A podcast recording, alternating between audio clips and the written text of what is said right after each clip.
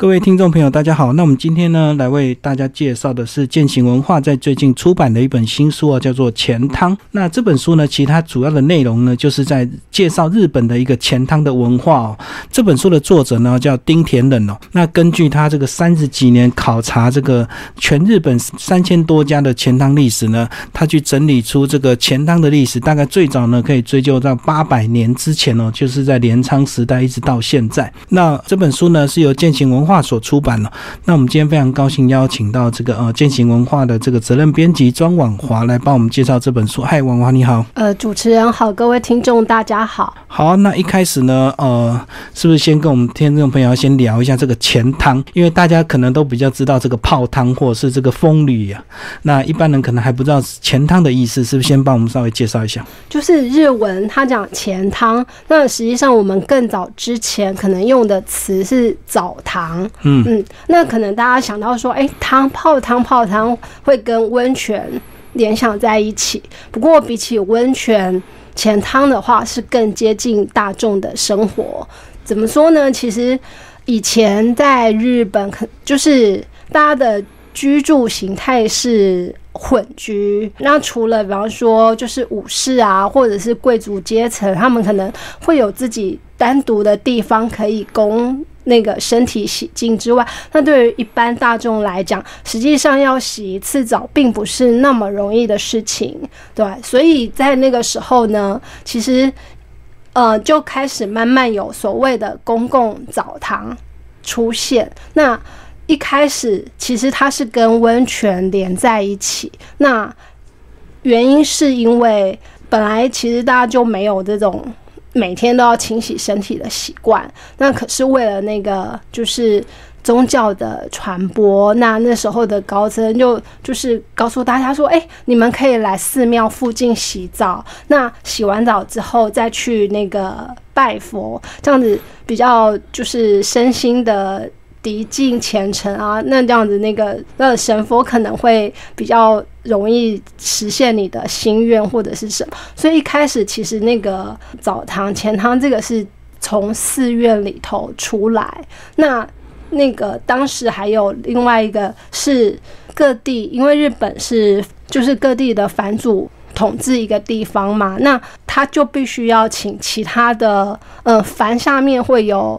各个不同的大名，那他们必须要到这个中心来，有点像是朝贡，当然可能不是朝贡呃天皇，是朝贡各地方的藩主。那么来呢，就是基于礼貌，要见藩主之前，当然也需要一个那个洗净，这样风尘仆仆，因为没有交通工具嘛，你就是走路或骑马，所以当他们要去觐见藩主之前，也是需要有一个。可以洗净全身的地方，那所以一开始其实是在寺庙跟那个藩主领地的周围会有那个钱塘的出现，那就因此慢慢的，其实除了那个要去参拜神佛啊，要去觐见领主之外，对一般大众来讲，也有需要洗澡、洗净一天疲累或者是一段时间的疲累的这种功用，所以后来就。开始慢慢出现了给一般平民使用的钱汤，所以这个最早他说八百年前就是日本的这个镰镰仓时代啊，然后那时候是大概是西元一千一百九十二到一三三三年哦，那个时期因为整个经济环境的关系，所以一般人的家里可能就是都是住的像雅房这样子，可能连厕所都没有，然后厕所也没有，然后澡堂也没有，就会慢慢演变成这样有一个公共澡堂。那这个公共澡堂除了这个洗净的这个效果之外，另外也是他们的一个很重要的一个社交场所，对不对？变成大家一边泡澡一边聊天这样子。对他们其实就很好玩，因为农忙之后，或者是你一天那个事情结束之后，那大家就想说，哎，可以去那边洗个。那个热水澡，而且其实钱汤通常都不会离自己居住的地方太远，嗯，所以其实你到那边去，你会碰到的就是那个街坊邻居，对，这是熟人。而且那时候最早好像还是男女混泡，对不对？那时候好像日本文化就是大家觉得很习以为常的事情，并没有什么色情的成分，就是很自然的男女就是一起这样洗这样子。对他们好像就是对私就是私下的那个身体的裸成并不太在意，所以就像。作者在那个从他们嗯，古代流传下来的一些经典里头记载也发现说，哎，他们甚至就除了在澡堂里头可以裸成相见之外，甚至有人因为离家不远嘛。那可能夏天或怎么样，天气太热，或者是整身洗的红彤彤、热乎乎，就衣服也不穿，然后就哒啦啦的走到路上，然后再这样走回家里，就似乎就把它当成是自己住家的延伸。嗯，那所以其实那个时候已经有一些西方的人来到日本。那像作者他就找到一个很有趣的记载，就是那个时候有一个将军叫做裴礼，然后他带着那个欧洲人到日本之后，然然后有一天，他就看见，为什么有人竟然在大街上裸赤裸的走？对，他就。觉得非常的不可思议，因为即使连那个就是对于身体观已经算蛮开放的欧洲，然后看到日本这样子的情形，还是觉得大呼不可思议，甚至就把它就是图文并茂的写在他的那个《东瀛游记》里头。嗯嗯嗯。所以这个呃，听众朋友，你可以去想象过去，如果你小时候呢有有上过教堂，那时候可能教堂的这个牧师他也会用一些糖果去引诱你去上教堂，然后给你传教，对不对？所以最早呢就是。在这个佛院，这个他们盖了一个不错的澡堂，也是吸引你来这来这边免费洗澡，然后顺便给你传教这样子。对他这个作者就说，一开始其实你去，然后他们就是用这样的有点像是行销或者是公关的方式，然后让你边泡澡边听，然后在你整个非常放松的状态之下，也许你就。更容易达到那个 人神合一的境界，耳濡目染这样子。哼，好，那这个简单介绍完钱汤历史之外呢，再来就是呃，要先跟我们的听众朋友介绍一下这个作者，好不好？他叫丁田人，然后他是哇，日本非常有名的这个民俗学家，是先简单帮我们一下介绍一下作者，好。对，好，这个丁田人就是他，其实非常有趣。然后他自己有那个管理一个协会，就就就叫做庶民研究会。那，嗯，因为现在网络实在很方便，所以其实大家就可以从网络上去搜寻到他主持这个研究会到底是怎么样的一个性质。那他其实不是。像我们听到某些学者的研究会那样硬邦邦、死板板的，好像里面就是很多古籍记载什么的，不是？它很有趣，因为就是像是一个大顽童一样，嗯嗯，然后他对整个生活周遭充满了很。就是非常多的那个兴趣，然后所以其实像他一开始他只是去泡汤，可是因为他就说，哎，泡汤里头，然后他的朋友他也带他朋友去泡汤，那朋友就问他说，哎，为什么你的钱汤就是屋顶啊那个长得这么像城堡或者是寺庙的那种建筑？那他一开始其实并没有注意到这个这个细节。可是像这样子一个问题，其实就让他彻底发挥他的追根究底的精神，那也才让他哎，为什么一开始这样子，本来以为就是可能只是一两年内的那个呃寻找相关资讯，结果没想到一栽进这个钱汤研究，就研究了三十五年。那他自己就是其实除了庶民研究家这个身份之外，他更早前他当过警察。嗯，然后警察其实也就是天天在大街小巷里巡回嘛，那又加上他自己个性的那个呃热情跟活泼外放吧，所以其实他对于。当地的一些生活细节，或者是他的历史，其实就也一样秉持着他的那个好奇心，然后他就会很很详细的去观察，然后甚至去记录。那所以他其实一开始并没有特别想说，哦，我就是要做一个钱汤的计划。可是他就带着他的相机，然后就讲走到哪拍到哪，然后看到什么有趣的、之前不了解的，他也都先留下来做记录，然后再。开始去，不管是从文献啊，或者是网络，或者是各个他可以找得到资料的管道，然后再去把他所找到的东西慢慢累积起来。那像他就说，哎，他在就是做简章的时候，他又多了一个身份，叫做会师。这个会师呢，对，就是那个澡堂里头画图的。对，我们会看到那个，通常就会有一幅还。占满整片墙壁的壁画，那他其实一开始只是去采访那个会师的工作到底是什么，就没想到他自己就跟着那个会师，然后一开就是变成那个会师的有点类似像经纪人，就如果有工作来就帮他安排啊，要怎么样怎么样。然后后来就看着看着看着，哎，好像也看出了一点门道，所以他后来就跟着那个会师学习。那现在有些浅汤里头有部分。就是他跟着那个会师一起画出来的，所以现在在研究中，他又多了一个会师的身份。除了这个之外呢，因为钱汤这里头他倒是没有特别写，可是他又从钱汤衍生出另外一个，就是对于牛奶的研究。因为呢，也不知道为什么，就是大家说，哎，泡完汤后，不管你是洗澡汤或者是泡温泉，那日本人就会习惯那个喝一瓶牛奶。所以其实这个现在如果到日本各地去泡汤，还是有那个洗完澡后那个休息大厅就有牛奶的贩卖机，然后你就可以自己选。那他就。从这一点开始去看，哎，那牛奶从以前到现在的演变又是什么？所以他就这样子大大小小的题目，然后其实就围绕着这个主题。那他自己就从这样子的，嗯，看起来好像很细琐，因为大家会想，哎，那牛奶可以发现什么？嗯，可是实际上他就从里头发现了很多。那像这种钱汤，就是其实从小从细节这样看，可是。当他慢慢累积出来之后，他看到了一个大的那个状况跟结构，就是哎，那为什么钱汤之前这么兴盛，而且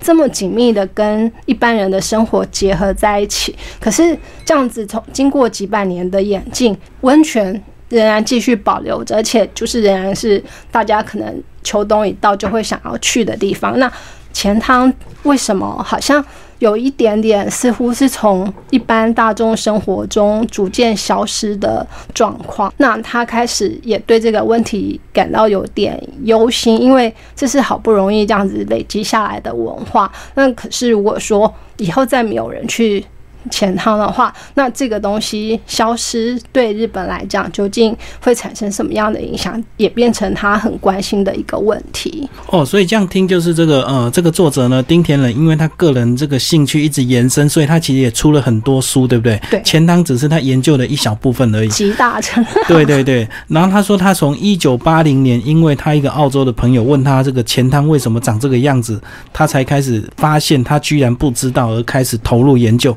然后三十几年的时间哦，哦，总共跑了这个全日本三千五百家的钱汤。那其实日本这个最早期，他们这个钱汤最兴盛。他说这个资料里面有写到，是一九六八年那时候有一万八千三百二十五家，一直到现在已经降到四千家以下了，就变成说其实每个家里已经都有自己的澡堂了，所以他不需要去公共澡堂。那再可能也是因为经济发展，有些钱汤可能他就卖掉了，他就盖大楼了，所以呃，就好像台湾的很多古迹或者是古。宅也也面临这样的一个问题哦，就是直接地很值钱，干脆卖掉更快，不用再苦心经营这样钱汤。那其实整个八百年的历史是非常长的哦。那个从最早这个呃，他们习惯这个男女混泡，一直到这个现在呢，呃，变成慢慢，其实现在也不是说钱汤没落，变成说它已经就转型变成温泉的一部分，对不对？变成大家假日去的，那平日在家洗澡就好了。对，可是就是因为前一阵子就去日本，然后也刚好跟在。在当地就是住在当地的译者，就是就这个交换了一点情报。那其实就译者提供的讯息来说呢，虽然说，哎，就是像在这个书上所写的，就是从以前到现在的钱汤好像有慢慢没落的那个趋势，可是日本人可能就是非常有生意头脑的民族吧，所以他们现在其实就像这个作者他在里头有。提到一点，就是所谓的新式钱汤。嗯嗯嗯。那新式钱汤呢？其实它是基于之前原本就有的钱汤，它可能以前的钱汤功能比较单纯，就是让你真的就是好好的洗一洗，然后让你泡一泡，整个放松心情。那可是现在的新式钱汤呢？因为要跟家里的浴室有所区别嘛，不然的话。为什么还要去呢？对，那所以就开始发展出各式各样的设备，比方说，就是他举例里头，哎，有一家新式浅汤，他自己很喜欢去，然后里头就是除了除了有像温泉水、有碳酸钠这些的原始的温泉之外呢，他可能还提供了，比方说按摩浴池，比方说药草浴池，比方说呃地酒浴池，就是他会。开始想增加各式不同的功能跟作用，然后让你就是到这里来，绝对有你无法在家享受到的那个呃泡汤体验。所以其实现在就是新式钱汤也开始慢慢的又好像有一点那个慢慢的那个生就是形成。那对于日本年轻人来讲，他们可能不像那个就是他们父母辈或者是祖父母辈那样觉得钱汤是。我就是生活的一部分，所以不会特别去提。可是对年轻人来讲，他反而就是开始变成一个好像有点时髦的场所。因为听说他们现在就是不是就是下班后会有什么二次，就是先喝个酒吃个东西啊，然后接下来什么二次会、三次会。那以前可能都是去居酒屋啊，或者是酒吧。可是他们现在竟然就开始朝钱汤前进，反而就是变成最潮的那个下班后的方式是吆喝大家。一起去附近的钱汤泡澡。那有时候他们甚至也把钱汤就拿来当做，比方说哦，我要办生日派对好了，它就比 KTV 更潮、更先进的一个场所。所以其实现在走在不管是像东京，像我这次去浅草，或者是去新宿，或者是像银座，就是听起来都是非常时髦的地方啊。可是当你就是除了那个大的路之外，如果你有机会穿过那个呃小巷的话，其实。只要仔细注意看一下，就不难发现，哎，某个建筑怎么挂了一个很像朝鲜那个钟，其实就是日文念 U，也就是那个唐意思的那个那个门帘在外面。对，不过就是他们当然就是还没有开放之前，都会让你看起来好像。不知道这个地方到底在做什么，可是实际上他们可能就是通通常下午一点或三点开始营业之后，然后就发现哎有人带着东西，然后在那里进进出出，然后你可能可以看到哎透过门帘，它外面就是很多很多隔成一个一个的。像是保管箱那样子的地方，就放衣服的地方。嗯，对。那当然还有更厉害的，就是你看起来完全不会联想到它是一个钱塘，你可能会以为它是一个什么高级的料亭。实际上，它就是一个整理的非常舒适，而且甚至它有那种回游庭园式的。然后你进去里头，但除了泡汤之外，还可以享受它的美食跟按摩服务等等。所以现在就是在都市里头的钱汤。也在某种意义上来讲，似乎也跟一些温泉有一点点重叠了。哦，就是他们已经把它转型变成一个新的时尚的一个社交文化了。而且我觉得，在钱汤里面还有一个好处，就是因为大家都没有穿衣服在泡汤，所以这个很自然，这个坦诚相见是不是更容易去谈心，对不对？所以这个也是一个很重要的一个社交功能。对，它其实从从一开始就有。很重要的那个社交功能。那但更早之前，我们可以稍稍提一下，就是作者有在里头也提到，就是其实他对古代的男性来讲，也是一个很重要的那个实现欲望的地方。嗯，那甚至像以前的钱汤，就是一楼是泡汤，对，可是它二楼呢有一个休憩场所。那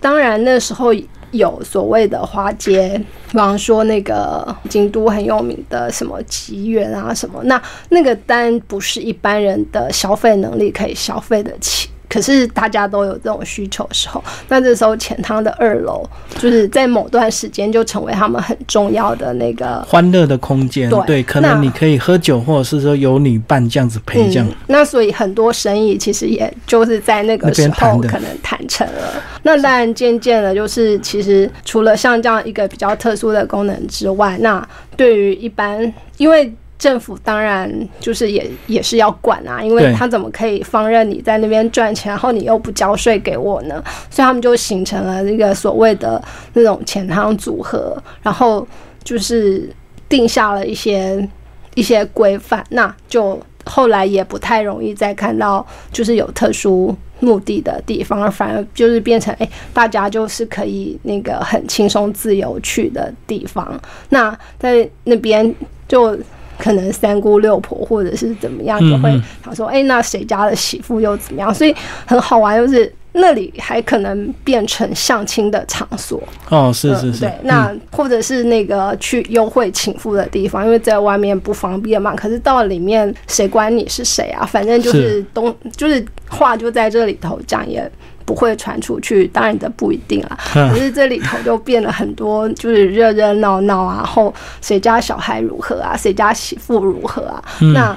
就是大家其实就很会有点像以前我们可能就是在大树下听讲古或聊天那种样，是是是。那他们可能就是那个扶老携幼，然后大家带到钱塘里头去。那因为过去这个钱塘的盛行，也造成很多钱塘里面的这个职业，帮我们介绍一下。说有人专门帮客人这个倒热水的，叫汤吉男，然后还有三柱是 帮客人洗澡的，然后还有汤女，这是不是帮我们介绍一下？嗯，好，这是比较早。一开始其实，因为钱钱汤里头，他老板最大嘛。那当然，他底下就要管一些伙计，对，老板自己看柜台，所以他坐在翻台上面。对，而且那还是有点高度，对，就是他可以从比方说一两公尺高的地方，然后就一次同时看男汤女汤，对，然后看哎谁没付钱，然后谁的东西怎么样。可是如果就是客人多的时候，其实他自己也会忙不过来，那所以他还是会有雇请其他的人。那在那里头，其实汤吉男呢，就是因为以前就是觉得。会是烧柴，对对，没有所谓的那个电力或者是火力加热，那所以一开始进入的那个火计呢，他最早他只能做的就是去大街小巷。去收集木材来捡柴来烧，对，他要想办法，这就是他的工作。那如果说他做的不错呢，慢慢的累积起来，年资够了，然后就是看起来也不会太出线条怎么样，他可能就可以做汤吉男。那这个就是呃，其实就是专门的把热汤舀到那个浴池里头。对，那这个其实还是有学问的。比方说，如果人太多，那个舀汤的速度可能要快一点，因为。那个汤很容易就因为人的进进出出就冷了。可是当冬天如果烧水烧的来不及，那这个时候汤就要想办法控制它舀汤的速度，不能太快，不然它热水就烧没了。嗯，那所以它其实还要那个耳聪目明辨别，哎，到底哪个时候是热门时段，哪个时候是冷门时段，然后汤要怎么舀。嗯那甚至就是那个他还要舀，如果客人要洗刷身体的时候，那他必须把。那个水端到那个客人的身边去，然后交给所谓的三柱。那三柱他是专门帮人洗刷身体，那就是他们在这个洗刷的时候，其实就类似像我们现在可能有一些按摩或怎么样，就是可以帮你弄的那个通体舒畅，包括你的背，他们可能就是不一定如果没有天天来洗的话，可能会有一些呃身体上的污垢啊，他就要。用力的刷，很用力的，而且要刷的越红，然后甚至这样拍背打松它的经络，它那个声音越大的话，就代表这个三柱越有力，功力越好。也有所谓哎红牌的三柱，大家想抢。对，那像刚才讲那个舀热汤啊，就是有时候如果像三柱或几汤的没有时间，就是去吃饭，刚好出现空档的话，就很多客人就会赶快趁机。自己去舀水，这样就可以那个非常爽快的用了那些热水，抢热水就对。对，那这是主要。然后另外那个汤女，她其实一开始就也还是蛮正常的工作，那只是后来有一段时间就也跟我们刚刚讲的。跟那个风月那个场有所重叠，那他当然就是也是帮客人端茶服务啊，或者是客人需要按摩或干嘛，他就是汤有汤女来提供服务。其他的功能有点像这个三柱的功能，只是说慢慢久了就会演变成说，有些客人看上他，他们就会有另外一些交易，可能就到二楼去了这样子。这个是最早期这个日本的这个钱汤的一个文化。接下来王华帮我们介绍一下这个呃钱汤，其实它里面还有蛮多篇幅介绍到钱汤的一个壁画。然后呢，好像就是他们就很习惯泡着澡，然后看着这个壁画进入一些冥想的空间，对不对？所以这个壁画的这个画图的这个场景就非常。的重要，那为什么大部分都是画富士山？为什么？就是这其实也是那个作者他开始去研究这钱汤里头一个很重要的问题。那为什么开始画富士山？可能一方面是因为富士山其实是日本人心中的一个圣山。嗯嗯嗯。那大家就是觉得，哎，如果就是我有生之年可以看到它的话，那其实对自己就是一个。呃，类似像福报或者什么的那个，那所以就是其实一开始本来钱汤里头的墙壁是没什么特别。那可是因为有有一家钱汤呢，它其实是有点想要变换些新花样，然后能够来吸引客人。那其实一开始也没有说，哎，我一定要画富士山。可他就是找来那个嗯绘师。那绘师其实就是可能他觉得，哎，这么大的一面墙壁，然后如果能够在这边悠闲的看着那个呃富士山，然后一边泡澡画，是多舒服的享受啊。那其实一开始就是一个。嗯，也不能说阴错阳差，反正就是那个点子就突然灵光一现，那他就画出了这样子的一幅景象。结果呢，但大家就开始。哎，好像那个客人真的有吸引到客人的样子，所以就竞相仿效。那可是他们就很好玩，是每个人画出来的富士山呢都不一样。对，而且他可能，比方说山顶白雪，然后后面有夕阳，然后下面的那个樱花又飘满，就是又是整个樱花林。那你就会觉得，为什么春夏秋冬四季的景象全部都融合在这样子一幅？图像里头呢，那就是作者提出了一个一个他的诠释是说，哎，其实他们都有心中最美的那个富士山到底是怎样？那所以他们觉得，就是其实我不一定是因为如果你要看现实的那个，也许当时的一些呃摄影啊，或者是就是绘画那些。都可以提供你这些功能，可是他们觉得在这个地方想要把它营造出有点类似像人间仙境的那种感觉，然后他们就会画出其实是心中觉得最美丽的那个富士山，那就这样子一直流传下来。那当然后来其实这个壁画它也是会有不同，因为你再怎么看，如果都是富士山画，那你就缺乏了独特性。对，所以后来有些那个绘师或者是那个嗯，他们就开始用新的材料。比方说他在书里头提到的瓷砖画，嗯那瓷砖画当然就可就也还是蛮像，其实呃台湾人中国人会有的那种思维，就是会用一些比方说喜喜气的，或者是有那个祈福意味，比方说礼乐龙门啊，嗯嗯，那其实瓷砖画或者是那个日本，就是或者是那个壁画。都必须有一个特定的人，而且他也必须要有特定的那个绘师资格来做。那可能之前，而且就是这个画的作画时间其实很短，他可能只能利用晚上到隔天清晨这样一个时间，可是他可能就必须要把那整面墙壁都画完。因为这个以前这个钱汤盛行的时候，这个每天开门赚钱就好像在赚水一样，所以他们绝对不能够说休息停工一个礼拜让你好好画，一定是利用一天的时间。或者是说今天休息，明天营业之前就要画好。然后呢，为什么要画这个？一定都是这个白雪皑皑的这个富士山呢？其实这有点像我们那个拍照的时候那种合成照一样，就是把四季最美的全部集结在这样的一个空间里。而且呢，大家可以想象啊，这个公共澡堂它一定要很大，才能够同时容纳很多人。那因为大，它的墙壁一定就大。那如果你画小东西，就很难去表现，而且你要画的很辛苦。所以画一个大山，一个大富士山是最快。的对不对？然后这个富士山呢，而且它这个位置呢，还要跟这个水池澡堂的水很巧妙的融合在一起。嗯，然后这样子远看近看，就好像你你真的在富士山脚下泡汤。对，这个融合那个视视觉上的远近法。对对对，而且呢，因为这个呃澡堂有这个长期都有这个湿气，所以他们几乎里面也介绍到一年就要换一次，对不对？就要重新粉刷一次。对，然后所以你可能可能如果你太久没去的话。那你可能这次去跟下次去，你看到的那个壁画就会不一样。所以像作者就在这里头，其实他就是透过相机留下不少那个钱塘里头的壁画。对，那嗯，如果我们现在按着他的建议或什么再去同一家澡堂，我们或许其实根本也看不到同样的那一幅画。而且里面很特别，说因为这个后来是男汤女汤，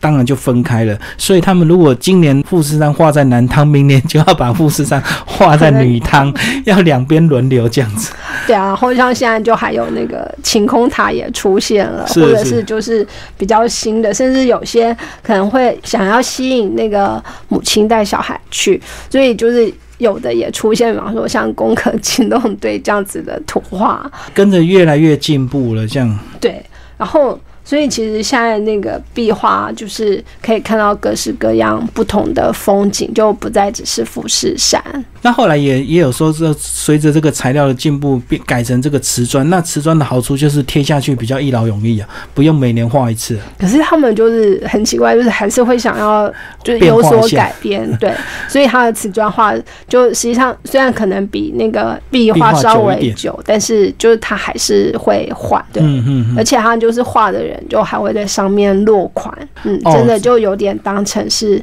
艺术这样。艺术作品一样，因为他们已经，而且到现在已经只剩下两位这个钱汤的会师了。对，那这两位就是其实作者就是跟着其中一位在做。那他们现在除了钱汤之外，也因为他们就是这么特殊卓越的技巧，所以其实这个这两位钱汤会师就有时候还会被国外邀请到去国外的一些地方去绘制那个。当地的壁画，其实有点像日本国宝了，这样子，对不对？然后这个国国外呢，如果这个也想要应景一下，他们也做一个公共澡堂，就会请他们去画这样子。对，甚至有些就是一些公共的建筑，就不一定是澡堂。嗯嗯嗯。那这些绘师就实际上他们真的，其实就是经年累月。累积下来的技巧，那像他其中有一位受访的会师就说啊，其实师傅也不会教你啊，就是你要自己边看边学。那所以这个作者就自己也在旁边偷偷的学了一下。这个好像过去很多传统工艺的师傅几乎都是都是这样子哦，就是你要自己在旁边看。所以你才要看三年五年这样子，你才有办法出师，因为他没有时间，这个一笔一画这样教你怎么画。对，那当你这样看看看后，得到那个师傅的信任之后，师傅就会开始派给你一些比较小的工作，那就是你找。你必须要耐得住那个时间，嗯，然后耐得住，就是你要自己慢慢的去去学去练，然后没有办法，就是像我们现在可能 可能能你一年没有在那个工作上熟悉的话，你可能就会被被那个淘汰。可是他们不是，他们就是这样子一直累积下来。那所以，但最后他们的成就，甚至成为那个国家级的重要的那个作者创作者，其实。都是很不容易的一件事情。哎，不过这个读完这本书，我我觉得有一点蛮蛮特别，就是说，呃，日本整个钱汤文化，包括其实他们也曾经在台湾殖民五十年哦。那为什么后来台湾没有演变这样的一个钱汤的一个文化，盖了很多公共澡堂到现在？现在台湾其实如果就台北来讲，大概能找到的大概只有北投那个龙奶汤而已。嗯，对啊。那关于这点，其实。我们也都会非常的好奇，所以在后来其实推敲，就目前还没有 还没有可能请去请教作者，就是那台湾可能一方面是那种风土气候的不同，而且台湾其实可能进水性比日本人容易。就是幅员其实比较小，对啊，那不像日本，它可能其实有时候你住在比较里头的，你要看到海或者什么，其实就不太容易。他们取得水的那个来源可能也不像台湾这么方便。嗯，而且我觉得可能日本，你看从八百年这个泡汤到现在，所以他们已经很习惯这个彼此裸浴啊。那可能我们这个台湾人可能还是风土民情比较保守一点，所以就算也许当初有盖了很多钱汤，可是大家还就不太敢去。对。后结束之后也不太可能去使用，所以那个地方当然最后就消失不见这样子哈。嗯，对啊，这其实就会是一个很有趣的对比，因为像日治时代有些东西其实就会留下来，那可是像这个就没有在台湾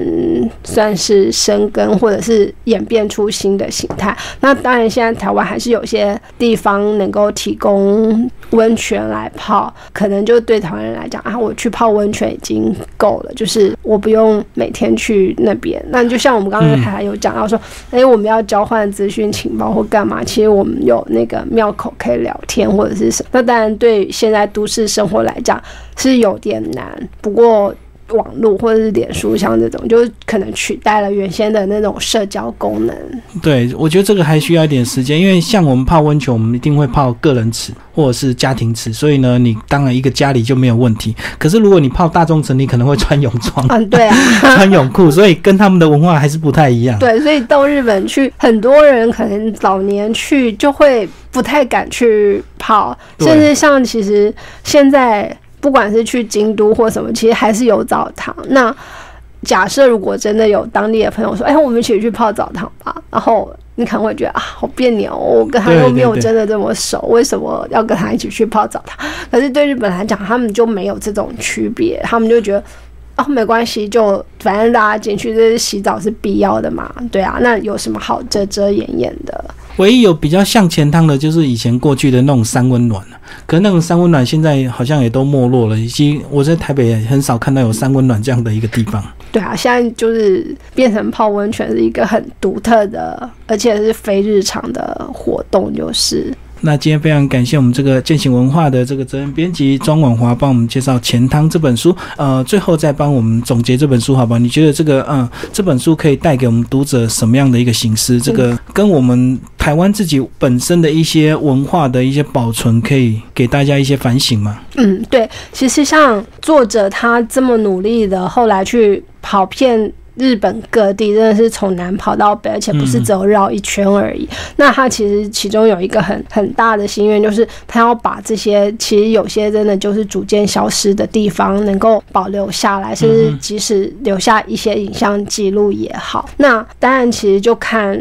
对比台湾，可能有些地方就是明明东西都留下来了，但是却因为一些所谓的开发或者是什么政府公用地之类，而没有想到要去保存它，甚至。没有想到，哎，它其实是一个我们曾经那样子生活过的文化重要的记录。那我觉得这本书其实是可以提供我们一个很好的思考，就是他凭着他自己一个人，也不是民，就是也不是政府力量，而是个人的那种民间力量，可是却可以就是这样子的去做，然后去记录。那我觉得就是可以给大家一点激励。然后当然就是，如果你不是要做文文史保存的话，这本书其实。作者跑了这么多地方，眼界大开，所以他在书中其实他也谈到了很多，诶，他觉得对他来讲非常珍贵的钱塘。然后有另外一部分就是，那如果你现在去日本，他会推荐你去哪些钱塘，一定要去看看，或一定要去泡泡。对，那这些资料其实在书里也留下了蛮详细的。资料就是这个日本的名汤啊，这个听众朋友如果有机会到日本去自助旅行的话，也可以去泡泡。他所推荐的这个日本名汤巡礼，也花了蛮多篇幅介绍的哈。从这个最北的北海道，一直到介绍到最南的都有。嗯，好，谢谢我们的庄广华，谢谢。好，谢谢主持人。